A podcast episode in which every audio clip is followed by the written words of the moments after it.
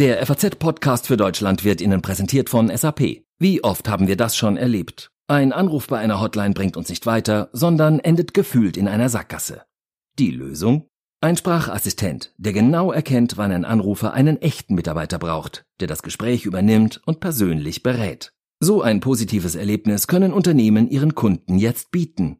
Das Business der Zukunft hat Gefühle. Erleben Sie Experience Management von SAP. Mehr unter sap.de slash erleben.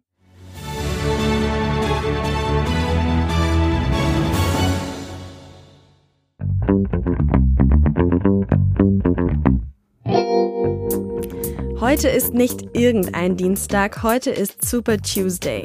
Das heißt, heute finden in 14 amerikanischen Bundesstaaten Vorwahlen statt.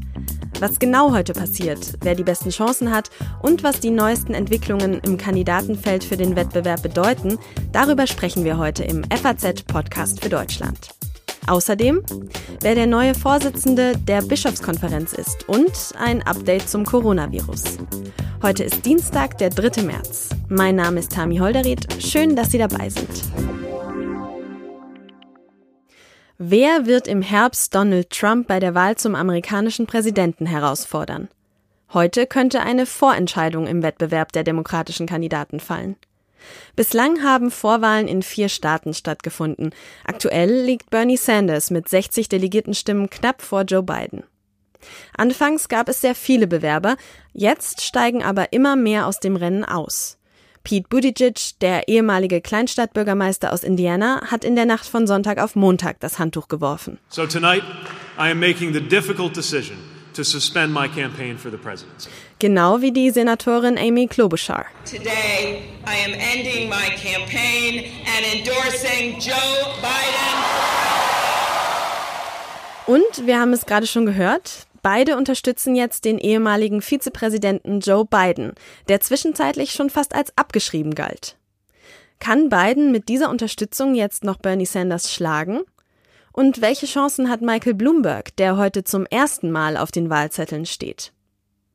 Zunächst wollen wir aber klären, was am Super Tuesday eigentlich passiert und was diesen Dienstag so super macht. Denn das Vorwahlsystem in Amerika ist kompliziert und ein Stück weit auch verwirrend. Bei mir ist jetzt Oliver Kühn aus der FAZ Politikredaktion. Hallo Oliver. Hallo Tami. Oliver, du hast geschrieben, der Super Tuesday ist neben der Präsidentenwahl im November wahrscheinlich der wichtigste Dienstag in den USA. Warum denn? Also besonders für die Demokraten in diesem Jahr natürlich, ähm, einfach weil die in ihrer Vorwahl ihren Präsidentschaftskandidaten bestimmen. Das ist bei den, Demo äh, bei den Republikanern ja nicht notwendig, weil Trump antritt. Aber äh, dadurch, dass der Vorwahlkampf einfach über Monate hingezogen wird und jeder Staat sozusagen für sich alleine abstimmt, ist so ein Tag wie dieser Dienstag, an dem 14 Staaten auf einmal abstimmen, ähm, einfach äh, hat eine herausgehobene Bedeutung, weil es einfach so viele Staaten sind, in denen es dann auch noch viele Delegierte zu gewinnen gibt, die man braucht, um letztendlich beim Nominierungsparteitag überhaupt als Präsidentschaftskandidat gewählt zu werden. Also einfach um mal das in Zahlen festzuhalten, Insgesamt ähm, gibt es 4000, knapp 4000 Delegierte, man braucht also knapp 2000, um zu gewinnen. Und alleine heute werden mehr als 1300 Delegiertenstimmen vergeben. Mhm. Also das sind ungefähr 34 Prozent der gesamten Delegiertenanzahl. Woher kommt das eigentlich oder warum macht man das, dass man so viele Staaten an einem Tag abstimmen lässt? Wahrscheinlich einfach, um es ähm, bisschen zu entzerren also wie gesagt, ansonsten macht das jeder Staat für sich, wenn das jeder Staat irgendwie eine Woche, in einer Woche einen Staat machen würde, 50 Staaten, 50 Wochen wäre ein bisschen lang. Und einfach um dann das äh, etwas ähm, kompakter zu bündeln. kompakter zu gestalten, genau, ja. Wie läuft denn diese Vorwahl ab? Wer darf wählen und wen wählen die dann auch? Also prinzipiell, wie schon gesagt, wählt jeder Bundesstaat jeder äh, für sich alleine. Ähm, wählen dürfen die jeweils prinzipiell zumindest ähm, immer nur die Partei, Leute, die registriert sind als Partei, also Parteimitglieder gibt es ja in Amerika in dem Sinne nicht, aber die für diese Partei als Wähler registriert sind. So. Mhm. Ähm, das heißt also heute vor allen Dingen die Demokraten stimmen bei den Demokraten ab, die Republikaner bei den Republikanern. Wie mächtig ist denn dieser Super Tuesday? Also entscheidet sich jetzt heute tatsächlich, wer dann die Vorwahlen gewinnen könnte, oder ist die Bedeutung dann doch mehr symbolisch? Eine Entscheidung wird es meiner Meinung nach wahrscheinlich nicht geben, aber es wird zumindest sich zeigen, ähm, ob Bernie Sanders der bis jetzige, äh, der bisherige Favoriten, der auch die meisten Delegiertenstimmen bis jetzt äh, eingefahren hat, ähm, seinen Vorsprung ausbauen kann oder ob äh, der eher moderate Kandidat Joe Biden nach seinem Sieg in South Carolina vielleicht wieder Fahrt aufnimmt und äh, Sanders noch überholen kann. Und wie geht's jetzt nach dem Super Tuesday mit den Vorwahlen weiter? Also in den nächsten zwei Dienstagen haben wir dann noch sozusagen kleine Super Tuesdays, wo dann jeweils fünf oder sechs Bundesstaaten gleichzeitig abstimmen. Ähm, bis dahin ist dann auch weit mehr als die Hälfte der Delegiertenstimmen vergeben. Das plätschert dann weiter bis in den April. Ende April ist dann nochmal ein relativ großer Tag mit acht, sechs Staaten, glaube ich. Und bis dahin sind da mehr als drei Viertel der Stimmen vergeben und da sollte dann eigentlich mehr oder weniger sollte die Partei hoffen, dass alles klar ist, wer dann der Kandidat wird. Super, dann herzlichen Dank, Oliver. Kein Problem. Oliver hat es gerade schon kurz angesprochen. Das große Duell, das findet wahrscheinlich zwischen Joe Biden und Bernie Sanders statt. Aber es gibt ja trotzdem noch drei andere Kandidaten. Zum einen ist da Elizabeth Warren, die wie Sanders zum linken Lager gezählt wird. Auf der anderen, der eher moderaten Seite, steht neben Joe Biden der Milliardär und ehemalige Bürgermeister von New York, Michael Bloomberg. Und dann gibt es noch eine Außenseiterin, Tulsi Gabbard aus Hawaii, die aber ziemlich sicher keine Chancen hat. Es geht also einerseits darum, welches Lager gewinnt an diesem Super Tuesday. Und es geht darum, ob Michael Bloomberg, der bislang noch an keiner Vorwahl teilgenommen hat, tatsächlich Joe Biden gefährlich werden könnte. Das alles kann uns am besten unser Korrespondent in Washington, Majid Sattar, einordnen. Hallo, Herr Sattar. Hallo. Herr Sattar, auf welche Staaten schauen Sie denn heute an diesem Super Tuesday besonders? Also wo könnten vielleicht Überraschungen auf uns zukommen? Ähm, also natürlich blickt alle Welt auf die bevölkerungsreichen Staaten äh, Kalifornien und, und Texas, wo die meisten Delegiertenstimmen zu vergeben sind. Insgesamt werden ja mehr als ein Drittel der Delegiertenstimmen für den Nominierungsparteitag in Milwaukee vergeben wer da gewinnt, ähm, hat schon mal einen kleinen Vorteil für sich, wobei man wissen muss, dass ähm, die Demokraten zu einer Art Proportsystem übergegangen sind, ähm, wonach alle die Kandidaten, die mehr als 15 Prozent bekommen haben in den Vorwahlen jeweil des jeweiligen Einzelstaaten, ähm, einen Anteil der delegierten Stimmen bekommen und nicht sozusagen einer alles bekommt. Wir haben es schon gesagt, auf Michael Bloomberg schauen gerade alle. Bislang hat er aber genau null Delegiertenstimmen gesammelt. Die anderen Kandidaten sind ihm da einiges voraus. Aber er pumpt mehrere Millionen Dollar in seinen Wahlkampf. Trauen Sie ihm denn zu, da noch aufzuholen? Ja, der Umstand, dass er bislang keine Delegiertenstimmen ähm, für sich gewinnen konnte, der ist ähm, einigermaßen unerheblich, weil bislang im Vergleich zu der Gesamtzahl ähm, sehr wenige Delegiertenstimmen ähm, vergeben wurden. Das ist also nicht das Problem. Ein größeres Problem für ihn ist, dass er inzwischen an zwei ähm, Fernsehduellen teilgenommen hat. Und äh, beide Auftritte waren eigentlich unterirdisch. Ähm, er hat sich da als jemand präsentiert, der ähm, nicht nur humorlos ist, sondern auch gar nicht mit Kritik umgehen kann. Also er hat sich da offenbart als jemand, der gar kein Politiker ist. Und das ist, glaube ich, das größere Problem für ihn, zumal Joe Biden ähm, seine Schwächephase überwunden hat. Genau, das war ja eigentlich der Grundsatz seiner Kampagne. Er war ja angetreten, um einen moderaten Gegenpol zu Bernie Sanders zu bilden, als er eben absehen konnte oder damals dachte, er kann absehen, dass Joe Bidens Kampagne taumelt, ne? Genau so war es. Im, Im Herbst hatte er sozusagen eine Entscheidung, die er vor einem Jahr getroffen hatte. Damals dachte er, ähm, er habe, er sehe für sich selbst keinen Pfad ins Weiße Haus. Ähm, und ähm, dachte, das, das ähm, würde auf Joe Biden zulaufen. Das hatte er dann zwischenzeitlich überworfen und hatte sich selbst entschlossen, ins Rennen ähm, einzutreten. Und jetzt muss er aber sehen, dass Joe Biden sich gefangen hat. Also spätestens ähm, mit der Vorwahl in South Carolina, die ja wirklich ein ähm, fulminanter Sieg für Biden war. Thank you, thank you, thank you, South Carolina! Steht der frühere Vizepräsident jetzt wieder gut da. Welche Argumente hat Bloomberg denn dann jetzt noch, die für ihn sprechen? Also er hat gestern einen Auftritt gehabt und wurde bei CNN interviewt und ähm, wurde, wurde genau ihm wurde genau diese Frage gestellt und er hat dann geantwortet mit dem Satz, naja, er sei der einzige mit Exekutiverfahrung, woraufhin äh, ihm entgegnet wurde, äh, Joe Biden sei doch acht Jahre Vizepräsident gewesen. Ja, aber eigentlich sei er sozusagen Parlamentarier. Nur er, also das ist sozusagen das Selbstverständnis Bloombergs, der ähm, jahrzehntelang ähm, sein eigenes Unternehmen geführt hat. Er sieht sich als Manager und so wie er sich als ähm, Bürgermeister ähm, New Yorks als Manager betrachtet hat, möchte er auch ähm, die Vereinigten Staaten führen wie ein Manager. Ähm, das kennt man von Unternehmern, dass sie so eine, eine sehr unpolitische Sicht auf ähm, die öffentlichen Angelegenheiten haben. Und das hat er gestern in dem Interview auch ähm, wieder offenbart. Ich glaube nicht, dass das zu seinem Vorteil war. Um die Kandidatin Elizabeth Warren ist es zuletzt ziemlich still geworden. Ich habe ewig nichts mehr von ihr gehört. Sind deren Tage im Wahlkampf auch gezählt jetzt? Soweit würde ich noch nicht gehen. Also ich glaube immer noch, dass sie am Ende sowas wie eine Kompromisskandidatin sein kann. Sie haben aber recht, dass ähm, Warren zuletzt Probleme hatte. Sie wurde als taktisch wahrgenommen. Sie ähm, lässt sich auch nicht so leicht verorten innerhalb des parteiinternen Spektrums zwischen den linken Sanders und den Moderaten. Sie hat mehrfach ihre Positionen ähm, verändert, vor allen Dingen in der Gesundheitspolitik. Und es wird ja angelastet und sie wird als Sektiererin wahrgenommen. Es könnte also gut sein, wenn sie heute Abend nicht ähm, in einigen Staaten gute Ergebnisse vorzuweisen hat, dass sie morgen aus dem, aus dem Rennen ausscheidet. Es sieht also aktuell dann tatsächlich nach einem Duell zwischen Bernie Sanders und Joe Biden aus. Bernie Sanders verspricht ja nicht weniger als eine Revolution. We need bold changes. We need a political revolution. Und äh, Joe Biden steht eher für das Establishment. Wer hat denn Ihrer Einschätzung nach die besseren Chancen, der demokratische Präsidentschaftskandidat zu werden? Also wenn es so kommt, dass sowohl Elizabeth Warren als auch Bloomberg heute keine ähm, guten Ergebnisse erzielen und, und, und beide ausscheiden, dann haben wir diesen Zweikampf. Ich glaube, zunächst mal muss man sagen, dass da Sanders in, in einem Vorteil ist, weil er tatsächlich nicht nur Anhänger hinter sich schart, die sozusagen aus pragmatischen Gründen sich für ihn entscheiden, sondern die, die sind begeistert. Die haben, da gibt es einen echten Zusammenhalt, da gibt es eine echte Dynamik.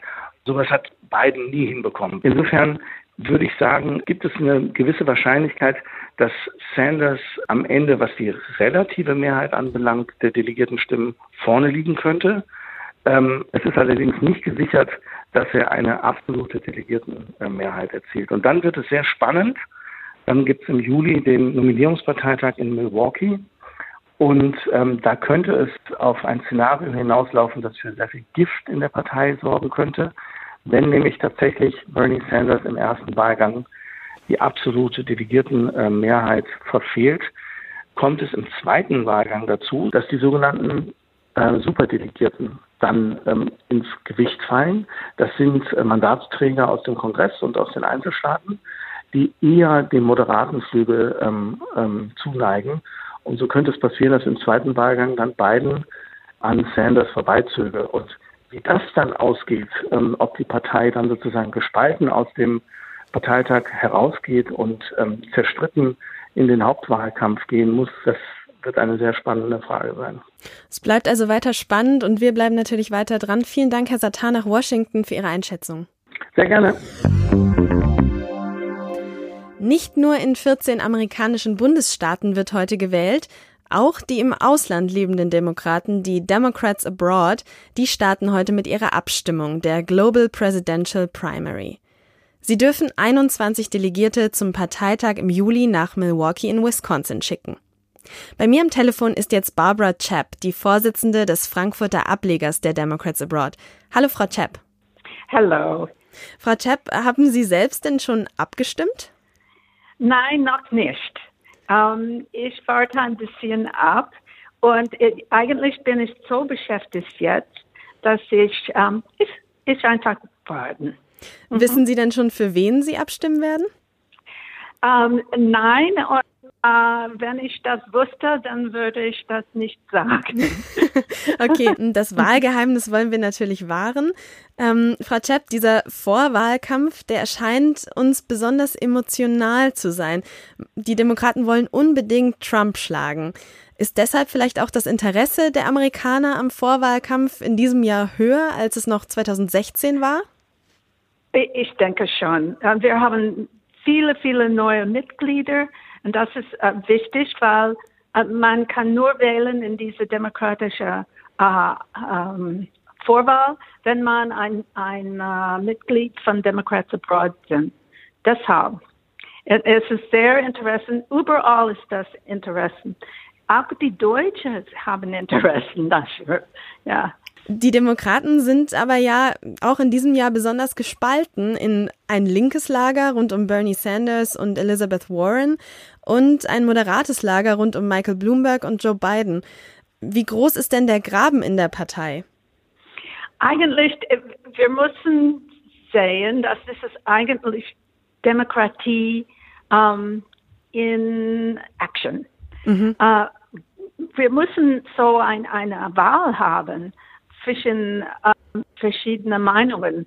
Die, uh, die Republikaner haben keine Wahl. Und deshalb, ich glaube, dass wenn die, die Leute oder die Demokraten würden entscheiden, die, die People würden entscheiden, welche Kandidaten um, ist besser für, für die Demokratische Partei. Und dann sind wir alle zusammen. Also ich glauben glaube, Sie, dass ja. die Demokraten, egal wer es dann wird, zusammenhalten werden gegen Donald Trump? Unbedingt, unbedingt. Ich, ich höre das äh, mehrmals, dass es besser, wenn wir alle zusammen sind. Und das ist die Demokratische Partei. Wir sind, ähm, wir sind zusammen äh, in dieser, äh, wie sagt man das, die, die Ziel, mhm. Donald Trump zu ähm, unterschlagen. Genau. Dann ähm, vielen Dank für das Gespräch, Frau Chapp. Sie ist Vorsitzende des Frankfurter Ablegers der Democrats Abroad. Vielen Dank, dass Sie sich Zeit genommen haben und ich wünsche Ihnen noch einen schönen Tag.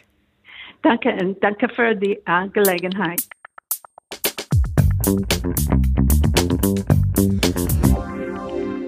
Liebe Brüder und Schwestern, Kirche im Aufbruch. Immer wieder benutzt der Heilige Vater dieses Wort. Eine Kirche, die nach vorne geht, die sich erneuert, die zu neuen Ufern aufbricht.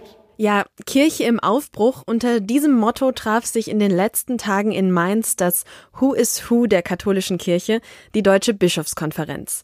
Die wollten ihren neuen Vorsitzenden wählen und geworden ist es jetzt Georg Betzing aus Limburg. Der bisherige Vorsitzende Kardinal Marx aus München verzichtete recht überraschend für viele auf eine Wiederwahl.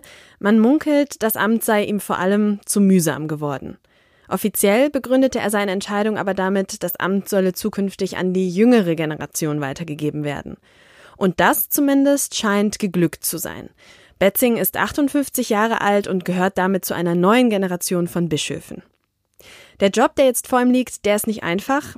Ein Bischofskonferenzvorsitzender muss ja Vermittler zwischen den doch ziemlich großen Gräben in der katholischen Kirche sein. In Zeiten von Missbrauchsskandalen, sinkenden Mitgliederzahlen und Reformbestrebungen lassen die sich nicht so einfach überwinden. Jetzt liegt es an Bischof Betzing, die Wogen zwischen Reformern und Kritikern des kürzlich eingeschlagenen synodalen Wegs zu glätten. Wortwörtlich, Kirche im Aufbruch also. Bei mir im Studio sitzt jetzt Daniel Deckers. Er leitet unser Ressort Die Gegenwart und er hat die Wahl verfolgt. Herr Deckers, Georg Betzing, was ist das für ein Typ? Also Georg Betzing ist ein freundlicher, kommunikativer Mann, ähm, der auch nach seiner Wahl einigen Kollegen Rede in Antwort stand und äh, auch durchblicken ließ, warum die Wahl auf ihn gefallen ist. Er ist jemand, ähm, der einige der Scherben kitten soll, die sein Vorgänger hinterlassen hat. Denn, äh, wie er gesagt hat, um die Gesprächskultur, um den Respekt voreinander ist es in der Bischofskonferenz nicht gut bestellt. Und da hat sein Vorgänger Marx erheblich mit seiner ähm, relativ rustikalen Art zu beigetragen. Und es kommt jetzt auf ihn an, und das ist auch die Hoffnung, die sich mit seiner Wahl verbindet, dass er wirklich ähm, die verschiedenen Strömungen äh, so zusammenführt, dass die zentrifugalen Kräfte nicht noch stärker werden, als sie es ohnehin sind. Trauen Sie ihm das denn zu? Ich glaube, er bringt sehr viel Erfahrung mit. Er war ja Leiter der Priesterausbildung in Trier, er war Generalvikar, er kennt viele, mit denen er jetzt zu tun hat seit vielen, vielen Jahren. Ich glaube daher auch das Vertrauen, auch wenn er nicht mit äh, einer Zweidrittelmehrheit gewählt wurde in den ersten beiden Wahlgängen, sondern es einen dritten Wahlgang brauchte. Aber das ist Ausdruck äh, des Zustandes der Konferenz und das ist auch gar kein Unfall der Kirchengeschichte, sondern das ist eine Gruppe von fast 70 Männern, ähm, durchaus unterschiedliche Perspektiven aufeinanderprallen. Das ist eigentlich normal. Das ist eine Frage, die Kultur des Umgangs miteinander, der Fähigkeit miteinander zu streiten, ohne dass man über dem Trennenden das Verbindende aus den Augen verliert. Haben Sie denn mit diesem Ergebnis der Wahl gerechnet? Am Ende ähm, zeichneten sich zwei eigentlich Personen oder zwei Kandidaten ab. Das eine war Betzing und das andere war der Essener Bischof Overbeck. Overbeck ist in vielem, äh, ich sag mal, noch pointierter, noch radikaler, was seine Forderungen nach einer Reform der kirchlichen Lehre und der Disziplin angeht. Da ist Betzing ein Stück weit moderater, allerdings in der Sache selber auch verbindlich. Er hat sich äh, für den synodalen Weg, also diesen gemeinsamen Prozess zwischen Bischofskonferenz und ZDK, in die Pflicht nehmen lassen, dieses Forum zu moderieren wo es um die Fragen der Sexualmoral geht. Das heißt, Leben in gelingenden Beziehungen, aber letztlich geht es um solche Fragen wie Segnungen von ähm, gleichgeschlechtlichen Paaren, von der Bewertung von Homosexualität. Und da wird er schon bald auch in schweres Fahrwasser kommen, das ist keine Frage. Und er hat noch ein anderes Thema vor der Brust, nämlich mit dem Ökumenischen Kirchentag hier in Frankfurt stellt sich schon jetzt auch die Frage nach der wechselseitigen eucharistischen Gastfreundschaft von Katholiken und Protestanten. Auch da ist er schon mit befasst. Und drittens, das darf man auch nicht unterschätzen, er ist derjenige seitens der Bischofskonferenz, der für die Kontakte mit den Vertretern des Islam zuständig ist. Das heißt also interreligiöser Dialog, Ökumene und innerkirchlich diese ganz heißen Eisen, Sexualmoral. Also da muss er schon gut aufpassen, dass ihm äh, sagen, dass er keiner dieser Bälle so schnell hinfällt. Also einige kritische Themen, die da auf ihn zukommen. Wie sehen Sie denn die katholische Kirche jetzt für die Zukunft aufgestellt mit Betzing? Es ist ja schon bezeichnend, dass ähm, es niemand gab, der die Chancen hätte, Vorsitzender der Bischofskonferenz zu werden, der sich gegen den synodalen Weg ausgesprochen hätte, sondern das hat er nochmal betont, was wir hier in Deutschland machen seitens der katholischen Kirche ist nicht eine Nabelschau, sondern es geht darum, nochmal die Glaubwürdigkeit in der Gesellschaft herzustellen, die Sprachfähigkeit wiederherzustellen, aber das eben auch so, dass die Fragen, wie sie in anderen Teilen der Welt gestellt werden, und das sind zum Teil dieselben, dass die auch in Deutschland wahrgenommen werden und dass auch die Antworten, die man hier dafür gibt, dass die auch eine weltweite Resonanz haben. Also diesen Anspruch hat er und ich glaube auch, dass er diesen, ein, dass er diesen Anspruch wird einlösen können. Vielen Dank für Ihre Einschätzung, Herr Deckers. Bitte.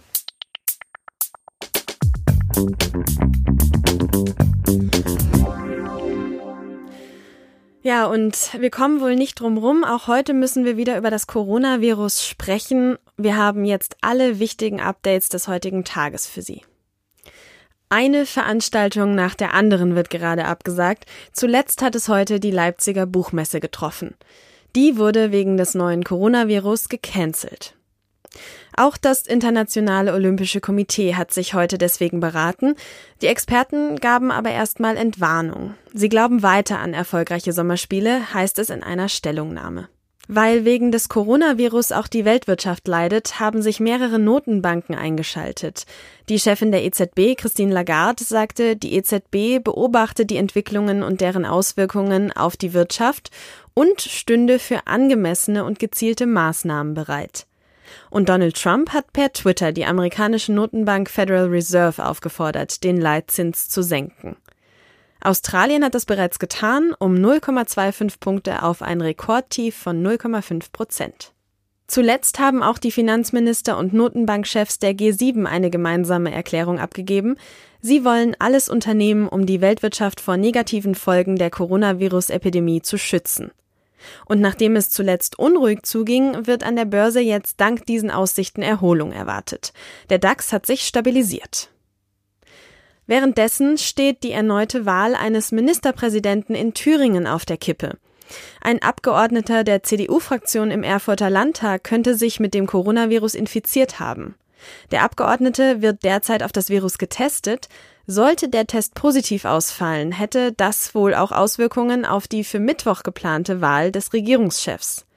Da der Abgeordnete noch am Montag an der Fraktionssitzung der CDU teilgenommen hatte, müssten dann alle CDU-Abgeordneten in Quarantäne und die Wahl wohl verschoben werden. Das berichtet unser Thüringen-Korrespondent Stefan Locke. Und jetzt alles, was sonst noch wichtig ist. Die Automobilwelt schaut künftig wohl nach München. Wie der Tagesspiegel berichtet, soll die bayerische Landeshauptstadt ab nächstem Jahr Gastgeber für die internationale Automobilmesse IAA werden. Der Grund für die Entscheidung soll die wirtschaftliche Stärke Münchens sein. EU-Kommissionspräsidentin Ursula von der Leyen war heute Nachmittag zu Besuch an der griechisch-türkischen Grenze, um sich dort ein Bild über die Lage zu verschaffen. Danach fuhr sie weiter nach Bulgarien, um zusammen mit Regierungschef Borissow die EU-Außengrenze zu besichtigen. Der türkische Präsident Erdogan weigert sich weiter an einem Gipfeltreffen mit den griechischen und bulgarischen Politikern teilzunehmen. Der amerikanische Bundesstaat Tennessee wurde heute von mehreren heftigen Tornados heimgesucht. Besonders stark betroffen ist die Region um die Hauptstadt Nashville. Bei dem Unwetter sind mindestens acht Menschen ums Leben gekommen, zahlreiche weitere werden noch vermisst. Die Wahllokale zum heutigen Super Tuesday bleiben derweil weiter geöffnet. Das war der FAZ-Podcast für Deutschland. Weitere Informationen zu allen Themen finden Sie wie immer unter faz.net. Wir freuen uns über Ihr Feedback unter podcast.faz.de. Mein Name ist Tami Holderried. Ich wünsche Ihnen eine gute Zeit.